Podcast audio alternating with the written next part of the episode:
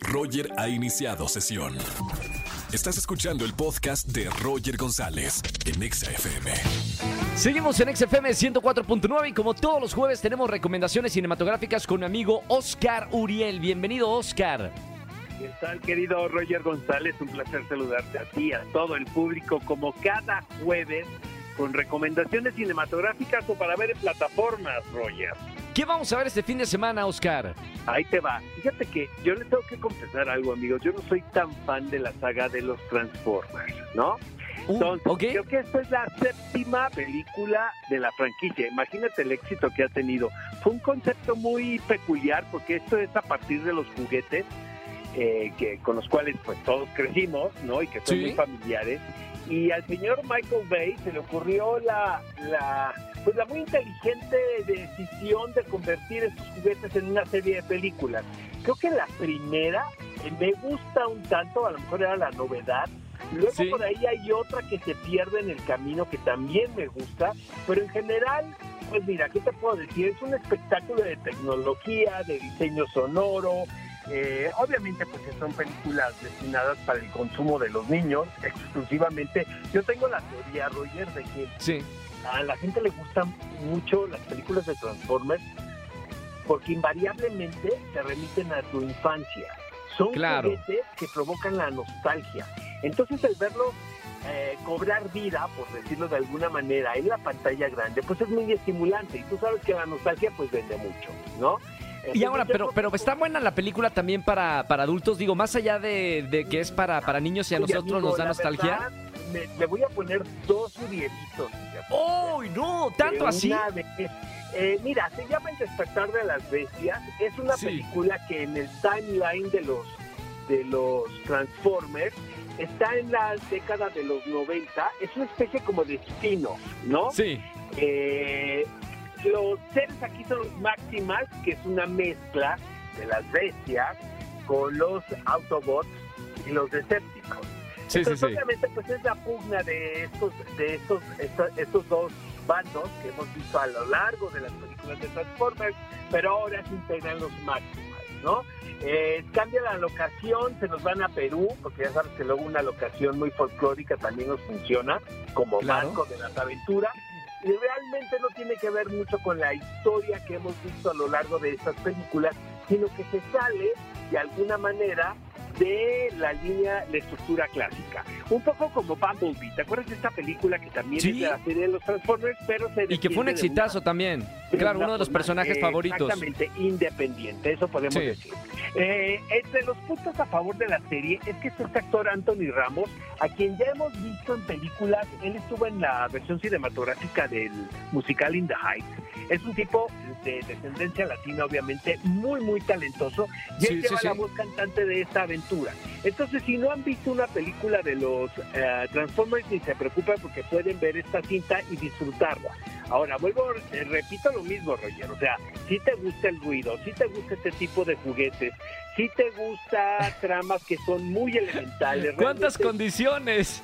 eh, Pues sí, son historias muy simples, honestamente. O sea, puedes ir por palomitas, regresar, puedes hacer una llamada por teléfono, Y no pasa regresas nada. Y conectas milagrosamente con la historia.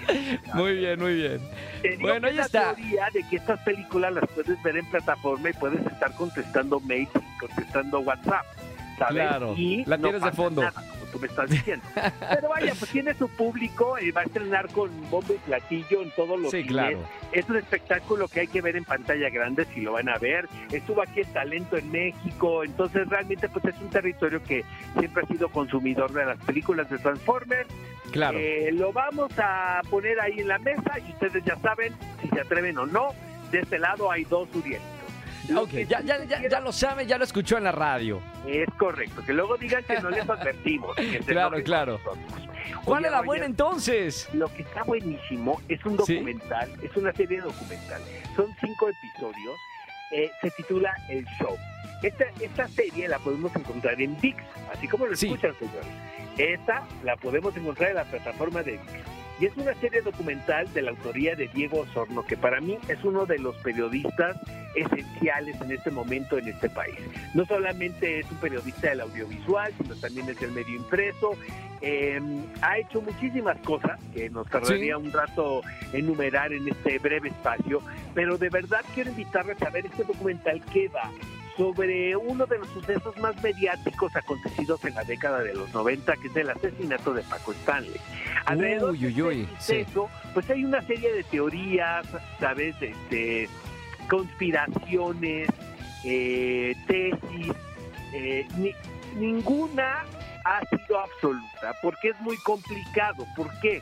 Porque el momento que sucedió eso, hay un retrato muy fiel que hace el periodista de una manera eh, muy exacta, es un momento político, económico y social en este país Sí. de Roger, donde interviene, imagínate, el mundo de la política y el mundo del medio del espectáculo.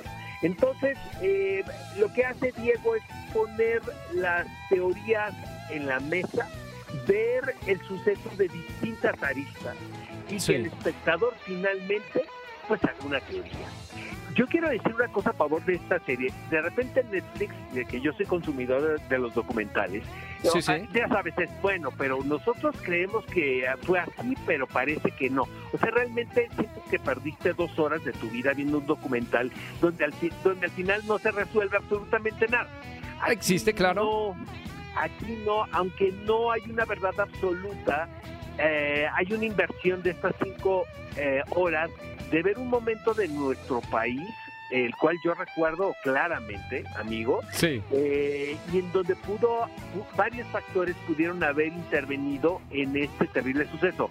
También Netflix está produciendo una docuserie eh, recreada actoralmente. Está Diego Boneta involucrado, Luis Gerardo Méndez, Belinda, Suria Vega.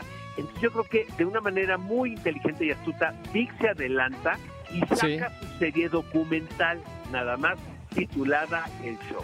Yo la verdad te tengo que confesar que de cinco episodios llevo cuatro y quiero llegar a mi casa a ver el quinto. Ah, ¿no? wow. Entonces hay Sí. que verla el fin de semana. Sí, es una muy buena opción. Eh, parece ser que eh, VIX va a abrir esta división de VIX documentales, lo cual me parece muy acertado porque Sí, finalmente sí. los documentales que vemos en Netflix y en Amazon, pues son documentales que muchas veces la temática no nos atañe demasiado, no somos tan cercanos. Lo que promete VIX es tomar temas y asuntos que realmente pues sean de nosotros, ¿sabes? De Claro. Locales, claro, claro. hay estas, estas dos opciones, una en cine, otra en plataforma. Si quiero invitar a todo el público a que vaya a ver La Golondrina, esta obra de teatro que tenemos en el Teatro Milán, querido amigo, te voy a invitar. Está Margarita Sanz, Germán Braco, Alejandro Puente compartiendo personaje. eh, y nos ha ido increíble, la verdad. Es un texto muy poderoso de Guillem Clua. Es un español y la obra finalmente pues se monta aquí en México y la respuesta ha sido más Qué maravilla. He escuchado, he escuchado lo- los comentarios de varios amigos y, y que está extraordinaria. Aprovecha la gente que está escuchándola.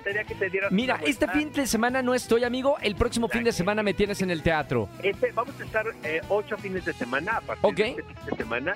Este, el día que quieras venir, Alma también es cordialmente invitada, nuestra productora, nada más me, me avisen y ahí nos vemos en el teatro. Gracias, gracias, Oscar. Bueno, vayan todos al teatro a ver esta obra de teatro. Y bueno, las recomendaciones con Oscar Uriel como todos los jueves. Gracias, amigo, por la invitación. El próximo fin de semana estoy ahí contigo para, para ver teatro. Un fuerte abrazo, amigo mío. Fuerte abrazo. Oscar Uriel, síganlo en todas las redes sociales, todos los jueves con nosotros y obviamente en todos los programas y en todos los lugares donde escribe Oscar Uriel, que está con nosotros los jueves aquí en XFM 104.9. Escúchanos en vivo y gana boletos a los mejores conciertos de 4 a 7 de la tarde por Exa FM 104.9.